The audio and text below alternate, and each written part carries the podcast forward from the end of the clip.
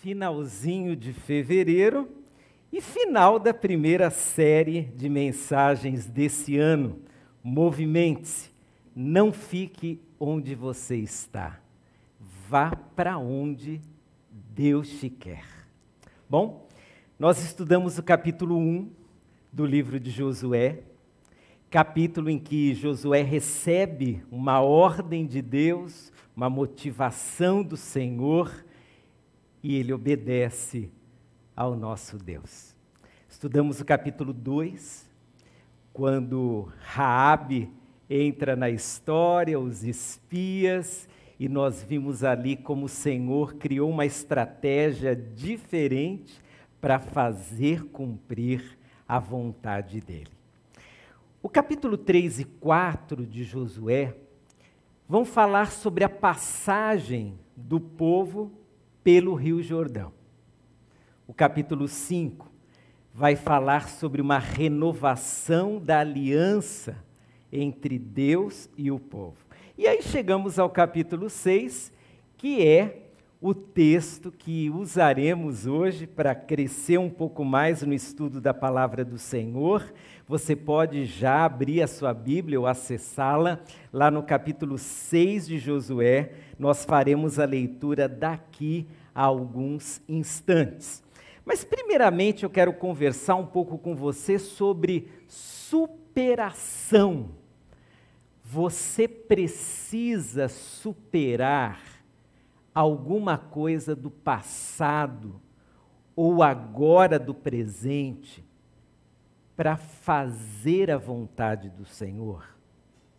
Você precisa superar alguma coisa? Você precisa superar algum trauma do passado?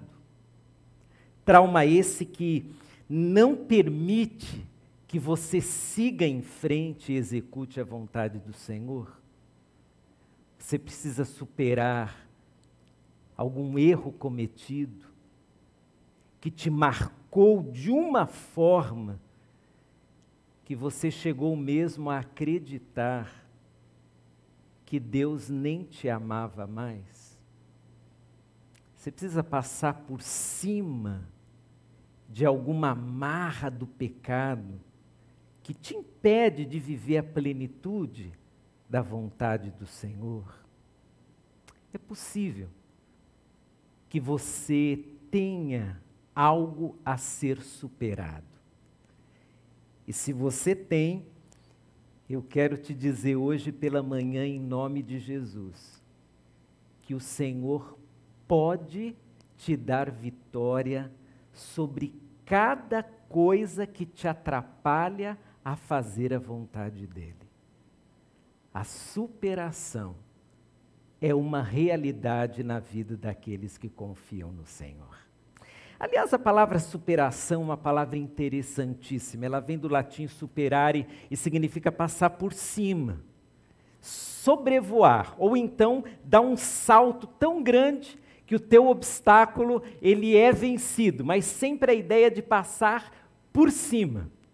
E é isso que nós veremos agora no trecho de Josué 6. O povo de Israel vai superar algo que, humanamente falando, era um grande obstáculo. Eles já haviam superado várias coisas na vida. Eles já haviam superado a escravidão no Egito eles já haviam superado a passagem milagrosa pelo meio do Mar Vermelho. Eles já haviam superado anos no deserto, 40 anos no deserto. Mas eles ainda não haviam superado algo que estava bem diante deles. Uma cidade fortificada, cuja fama era de ser uma cidade invencível. Isso eles ainda não sabiam o que na prática seria esse exercício de superação. Jericó era um grande desafio, como talvez você tenha um grande desafio à sua frente. Pelo menos três características de Jericó precisam ser lembradas para aí a gente entender a grandeza do desafio e da superação que seria para o povo de Israel vencer aquele inimigo. Primeiro, a cidade de Jericó era preparada para o combate. Como outras cidades do mundo antigo, ela era cercada por muros. O muro foi, no passado, nas cidades, uma das estratégias de guerra melhores que havia. Porque o primeiro obstáculo, o muro em si mesmo, já colocava no inimigo, pelo menos, uma advertência. O que há do outro lado? Veja que estamos falando de uma época em que não há satélite não tem drone, você não sabe o que há do outro lado do muro, isso já cria um temor natural, e assim era a cidade de Jericó. A cidade de Jericó também era famosa em função do seu exército. Porque uma cidade que se prepara para o combate, para receber inimigos, é uma cidade que também investe no seu exército também investe em soldados preparados para enfrentar aqueles que, porventura, superarão o primeiro obstáculo, que são os muros. Essa era uma fama de Jericó. Mas Jericó também ficava num lugar estratégico, bem ali na entrada do Rio Jordão. Ali as sentinelas de Jericó conseguiam ver de longe o inimigo vindo, não eram pegos de surpresa. Então, estamos falando de um desafio que com certeza trouxe pelo menos um friozinho na barriga. Mas você se lembra que desde o capítulo 1, o que Deus está fazendo com Josué e com o povo? Ele está trabalhando o ânimo do povo. Ele está trazendo coragem para o povo, ele está trazendo motivação, ele está trazendo fé, esperança. Josué já está cheio de ânimo, o povo todo já está cheio de ânimo. E quando você está cheio de ânimo e está diante do desafio, é hora de encarar, é hora de superar, é hora de dizer: Senhor, tu me preparaste e eu, em teu nome, seguirei em frente. Vamos começar a leitura nos versos 1 e 2 e vamos ver então como na prática essa superação, esse passar por cima do obstáculo começa. O texto diz que os portões de Jericó estavam muito bem fechados, pois seus habitantes tinham medo dos israelitas. Ninguém podia sair nem entrar. Mas o Senhor disse a Josué: Eu lhe entreguei Jericó, seu rei, e todos os seus fortes guerreiros. Bom, essa expressão fortes guerreiros mostra que o exército de Jericó, de fato, estava preparado. Mas, o que é um exército diante da palavra do Senhor? O que é uma cidade fortificada diante do Deus Todo-Poderoso?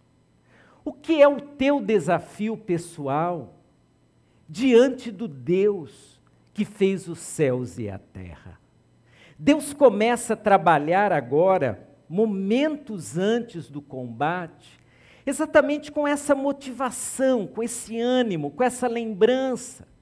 A lembrança de que Josué e todo o exército de Israel já eram vitoriosos, porque a vitória não estava neles, estava em Deus. É muito interessante essa expressão, eu lhe entreguei Jericó. Ela está no passado entreguei, que é tradução do verbo narran no hebraico, é você dar um presente a alguém, é você entregar algo a alguém.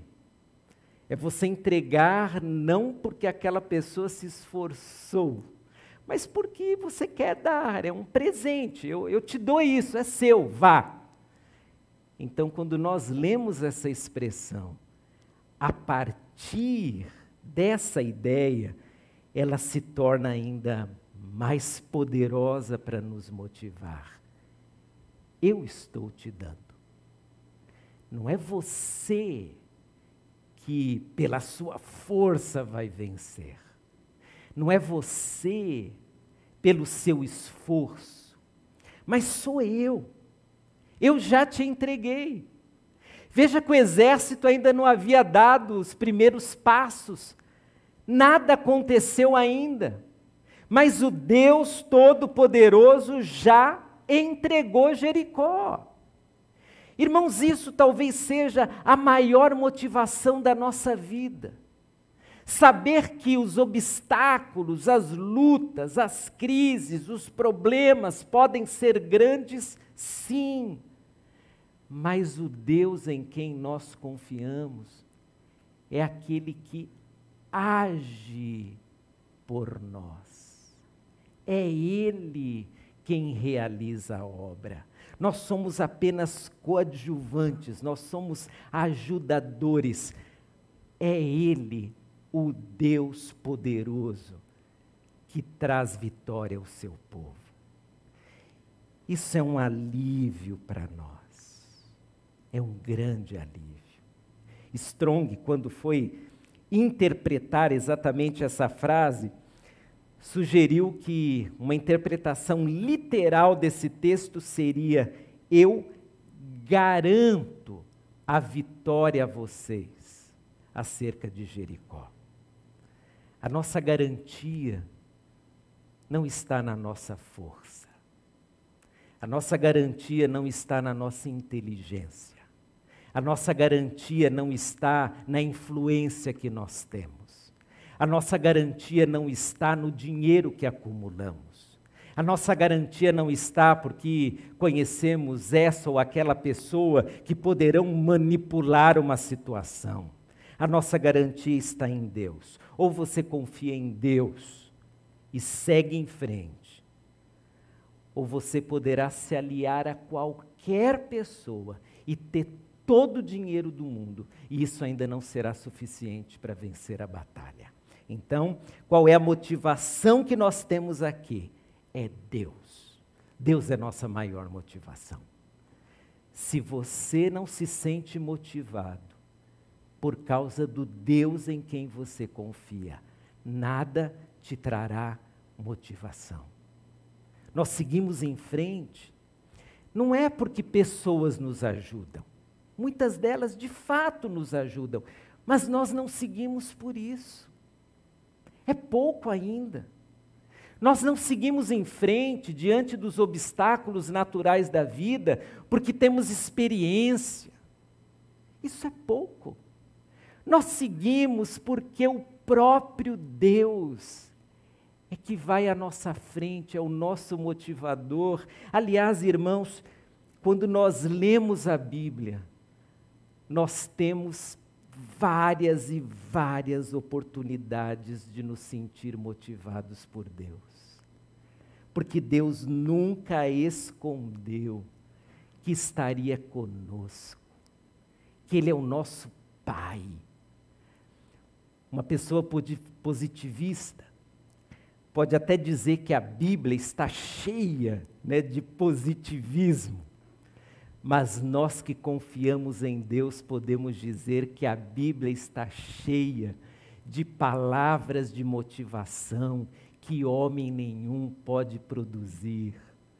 Cada vez que você lê manifestações do poder de Deus, é como se Deus estivesse dizendo: não esqueça quem eu sou, não esqueça que você é meu filho.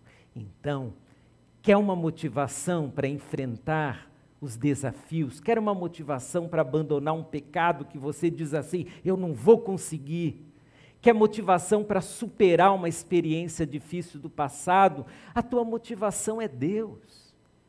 A minha motivação é Deus. O Senhor Todo-Poderoso é a nossa motivação. E porque Ele é a nossa motivação, qualquer processo de enfrentamento e superação começam em Deus.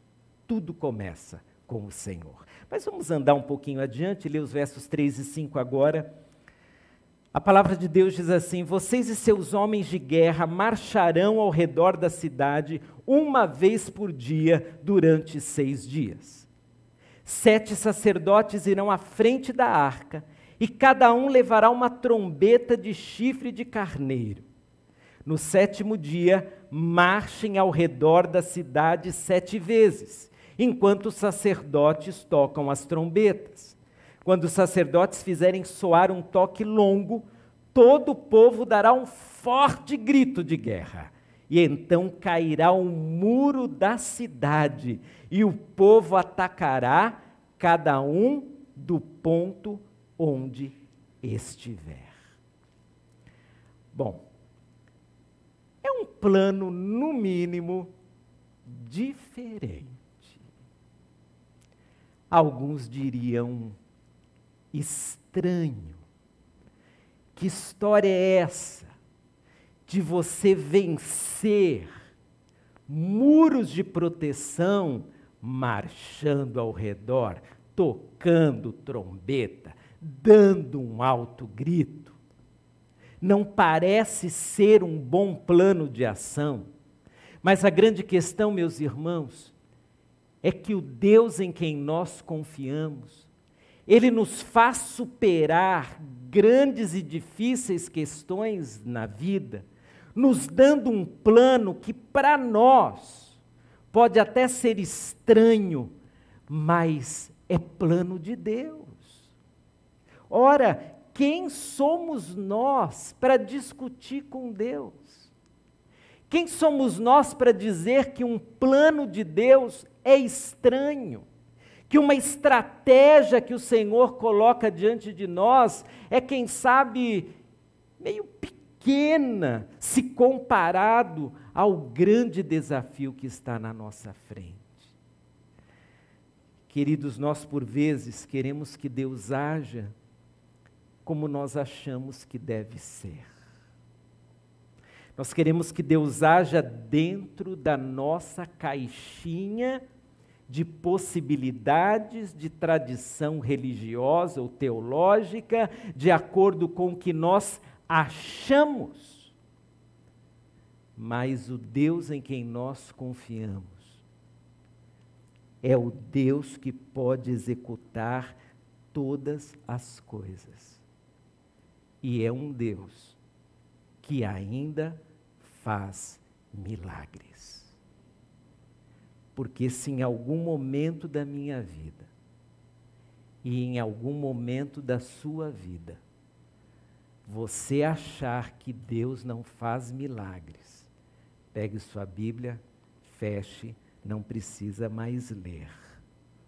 Deus continua poderoso como sempre foi.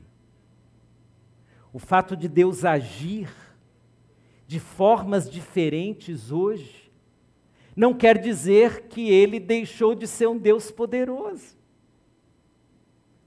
O fato de nós não enxergarmos hoje algumas manifestações que fazem parte lá da época do Antigo Testamento, por exemplo, não significa que Deus não tenha poder.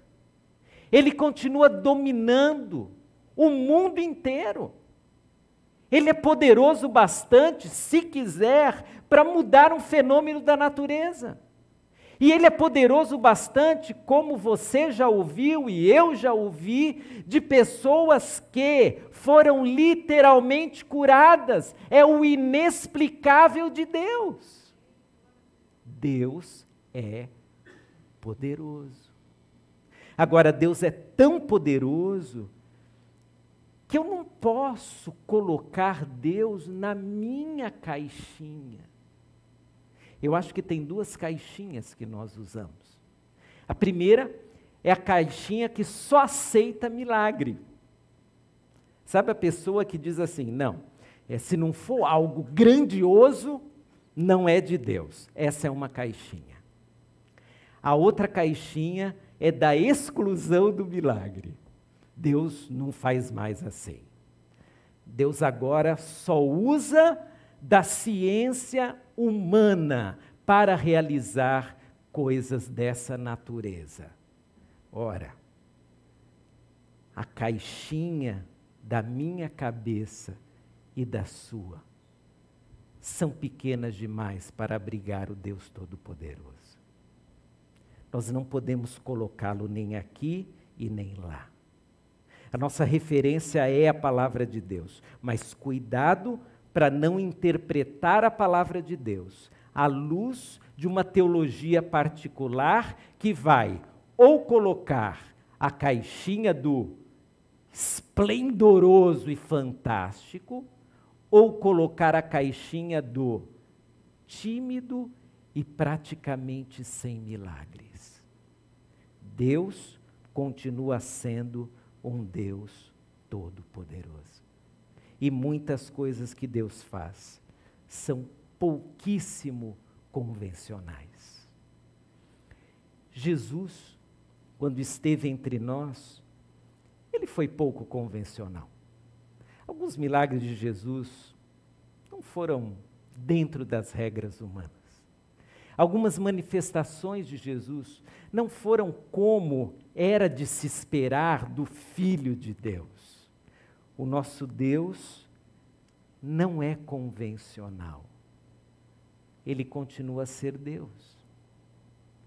Deus deve rir de muitas vezes tentarmos colocá-lo dentro da nossa caixinha, seja ela qual for. Deus só não contradiz o que ele colocou na palavra, porque ele não é homem para mentir. Deus só não contradiz a sua própria regra. Cuidemos, pois, para que, em nome de nossas preferências acerca de um Deus desejável para nós, o coloquemos dentro de alguma caixinha de conveniência humana. Bem, o plano de ação que Deus deu para Josué, eu acho engraçado, não sei você. Imagine nós, lá no exército de Israel, pensando, só me faltava essa. É estranho, não é convencional, mas é um plano que, assim, olhando claramente, ele envolve algumas questões bem interessantes para a nossa análise. Primeiro, é um plano que tem uma estratégia funcional. O povo de Israel poderia fazer aquilo. É estranho, mas eles poderiam fazer. Pegar lá os jarros, marchar, eles poderiam fazer. Também era um plano claro, todo mundo entendeu, não tem nada que ficasse assim, num, num obscuro de interpretação. É prático, vá, vão lá cercar os muros, marchar. É bem claro, ninguém ficou em dúvida. E é um plano que revela o que Deus quer. Foi Deus que deu o plano. Foi Deus quem disse que seria daquela forma. Irmãos, Deus, Ele sempre nos dará planos, estratégias, caminhos que nós podemos seguir, que nós podemos fazer. Muitas vezes esses planos serão incoerentes para nós. E alguns deles nos farão dobrar os nossos joelhos e dizer: Senhor, me ajude. Eu entendi o que precisa ser feito, mas eu não tenho forças, mas tu és a minha força. Acredite, os planos de Deus sempre são melhores do que os nossos planos. Sempre são. A palavra de Deus sempre é o melhor para nós não há nenhum plano assim espetacular que chame mais a atenção do que o plano que Deus começou lá no dia em que o homem se afastou dele, decidindo desobedecê-lo. Os planos de Deus são o melhor.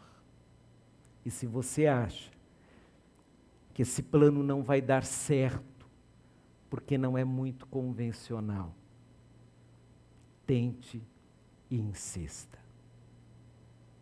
Uma vez, alguém disse assim: Olha, eu acho pouco que Deus resolva essa situação só pela oração. Eu acho pouco. E aí o outro disse: Bom, o que você sugere? Que a gente peça para alguém ajudar Deus, já que ele não vai dar conta do recado. É isso que você está sugerindo? Porque há questões de fato, irmãos, em que o plano nada convencional será apenas orar. Nada convencional. Minha vontade era fazer alguma coisa ali, mas é o não convencional de Deus. É o não convencional de dar o primeiro passo e dizer: eu não serei mais dominado pelo pecado. Eu não sei como que Deus vai me tirar da situação que o pecado me colocou, mas pecado não. Eu serei fiel a ti, Senhor. Nada convencional, mas é Deus quem manda. Então faça em nome de Jesus. Agora estamos diante dos versos 6 a 11. A direção foi dada e o povo começa a obedecer. E quando o povo começa a obedecer, algo já vai acontecendo naqueles muros. Ninguém está vendo ainda. O muro continua em pé, mas o povo já começou a sua marcha, eles estão obedecendo o Senhor.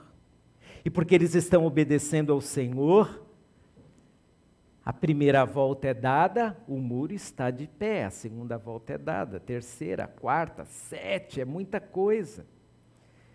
Será que vai acontecer mesmo? Será que não vamos passar um vexame? Bom, a superação, queridos, ela sempre vem acompanhada da obediência. Sempre. Não há como você passar por cima da luta e da guerra desobedecendo a Deus. Não há como achar um caminho alternativo. Não há como você, em vez de sete voltas, dar seis, cinco ou quatro, porque está cansado. Não há como você obedecer a Deus hoje, mas amanhã já desobedecer, porque aparentemente não vai dar certo. Se está na palavra de Deus e se essa é a direção de Deus, então obedeça. Obedecer é próprio daqueles que confiam no Senhor.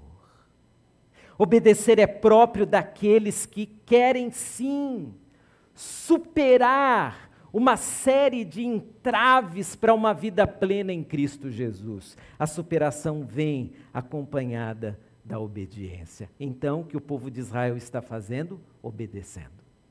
Estão lá. Quem sabe os sentinelas lá da cidade de Jericó começaram até a fazer piadinhas. Dá uma olhada no que eu estou vendo ali. Olha isso.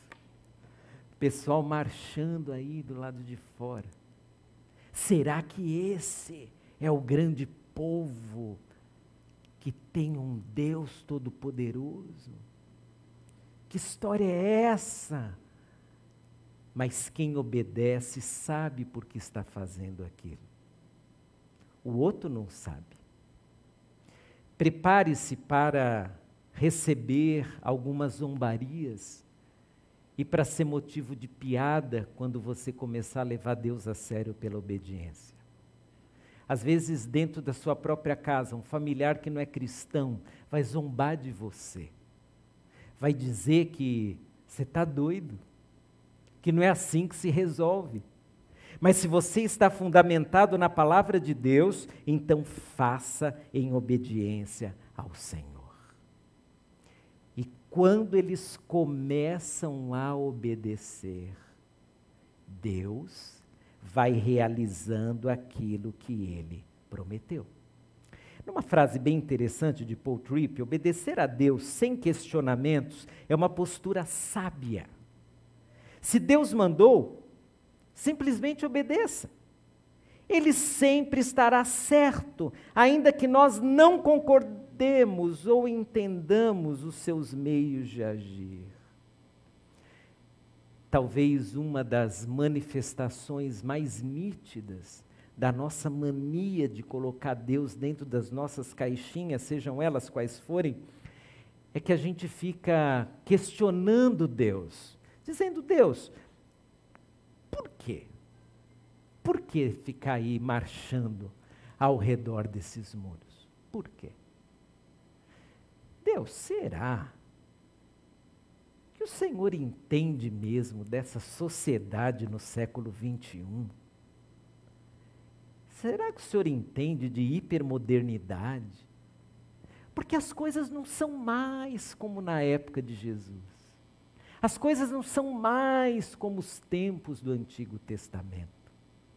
Nós não falamos isso, nenhum de nós aqui tem coragem, mas pensar e agir dessa forma, quantas e quantas vezes. Deus mandou obedeça. E aí o que acontece?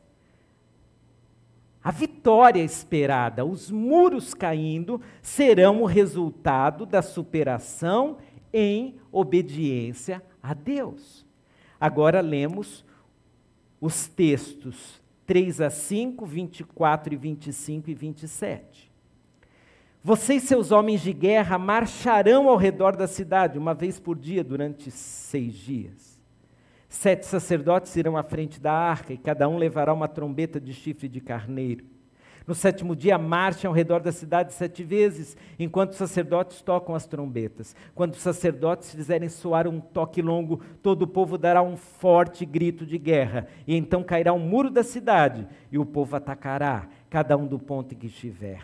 Assim, o Senhor estava com Josué, e sua fama se espalhou por toda a terra. Os israelitas incendiaram a cidade, tudo o que havia dentro dela. Guardaram somente a prata, o ouro e todos os objetos de bronze e de ferro para o tesouro da casa do Senhor. Josué, no entanto, poupou a vida da prostituta Raabe e dos parentes que estavam em sua casa, pois ela escondeu os espiões que Josué tinha enviado a Jericó. E até hoje ela vive no meio de Israel. Assim, o Senhor estava com Josué e sua fama se espalhou por toda a terra. Tudo aconteceu como Deus havia dito que aconteceria. Os muros caem, o exército entra, eles dominam a cidade, Raabe é poupada como os espias haviam prometido. E quando tudo isso acontece, o resumo está nessa última frase que fiz questão de reler. Assim o Senhor estava com Josué e sua fama se espalhou por toda a terra. A vitória foi de quem? Josué? Sim e não.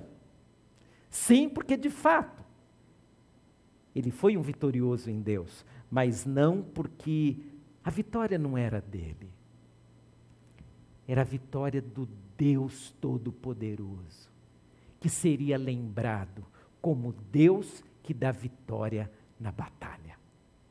A grande questão não é uma necessidade de Josué ser honrado, uma necessidade de Josué ser aplaudido. Isso seria uma decorrência da manifestação do poder de Deus. A grande questão aqui é que o povo de Deus teve vitória por causa do Deus que disse: façam desse jeito. Não é como vocês querem, é como eu quero. Deus sempre nos dá a vitória desde que estejamos no centro da Sua vontade. Porque o que é vitória, afinal de contas? Senão nós simplesmente experimentarmos a vontade de Deus. Isso é vitória. Vitória não é quando eu faço um plano incoerente com Deus, e aí depois que dá certo, eu digo sou vitorioso. Algumas de nossas vitórias são verdadeiras derrotas, porque eram nossas vitórias, não era a vitória do Deus Todo-Poderoso. O Senhor Jesus já nos ensinou a buscarmos em primeiro lugar o reino de Deus e não o nosso próprio reino. Então, quando nós buscamos o reino de Deus, Ele é vitorioso, mas pela misericórdia e graça dEle, nós também superamos tantas questões na vida.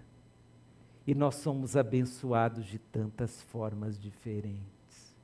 Como é bom obedecer a Deus, porque o Deus que é vitorioso, ele reparte com seus filhos não o mérito da vitória, mas os efeitos da vitória.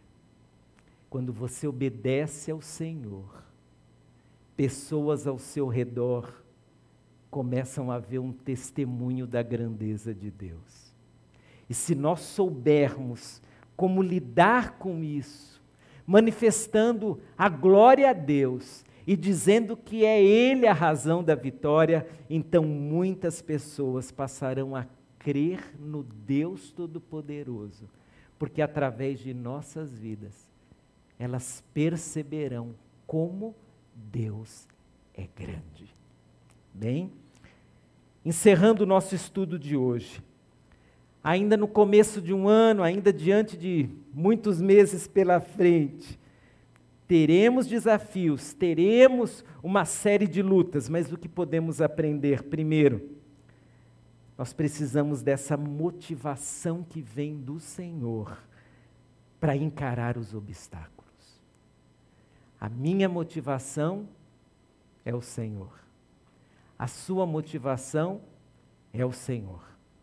Deus, por certo, vai usar a própria igreja dele para que essa motivação se torne prática, mas a motivação vem de Deus. Se ninguém te der uma palavra assim de ânimo, de coragem, de enfrentamento, então vou te dar uma dica. Pega a sua Bíblia, porque lá tem uma série de palavras. É Deus dizendo, como disse a Josué: Não temas, eu sou contigo. Além da motivação, que tenhamos esse plano de ação. Mas qual é o plano de ação? É o plano de ação coerente, que é o Deus Todo-Poderoso quem nos dá. E esse Deus que nos dá um plano, ele dá um plano para que a gente avance em direção para a vontade dele. Deus diz: Olha, eu quero isso, então faça dessa forma, e você atingirá os meus planos na tua vida. Obedeçamos a Deus sempre. Até quando foi incoerente, até quando uma pessoa mais próxima dirá: Você está ficando doido? Não, não estou ficando. Na verdade, eu sou lúcido, porque eu creio num Deus poderoso e que deixou a Sua palavra me dando os caminhos certos para que eu entenda e pratique a Sua vontade. E por último, que Deus nos dê os frutos, os frutos da obediência. E que quando, meu querido irmão e irmã, você tiver assim um, um fruto que te traga muita alegria e que você possa dizer: Eu consegui. Você, na verdade, testemunhe: foi Deus que me deu essa vitória. Foi Deus que abençoou minha carreira. Foi Deus que me libertou dos vícios. Foi Deus quem restaurou meu casamento. Foi Deus quem me ajudou diante de uma situação antiga que havia marcado minha vida para destruição. Mas Jesus veio para me libertar e hoje eu sou livre em Cristo Jesus.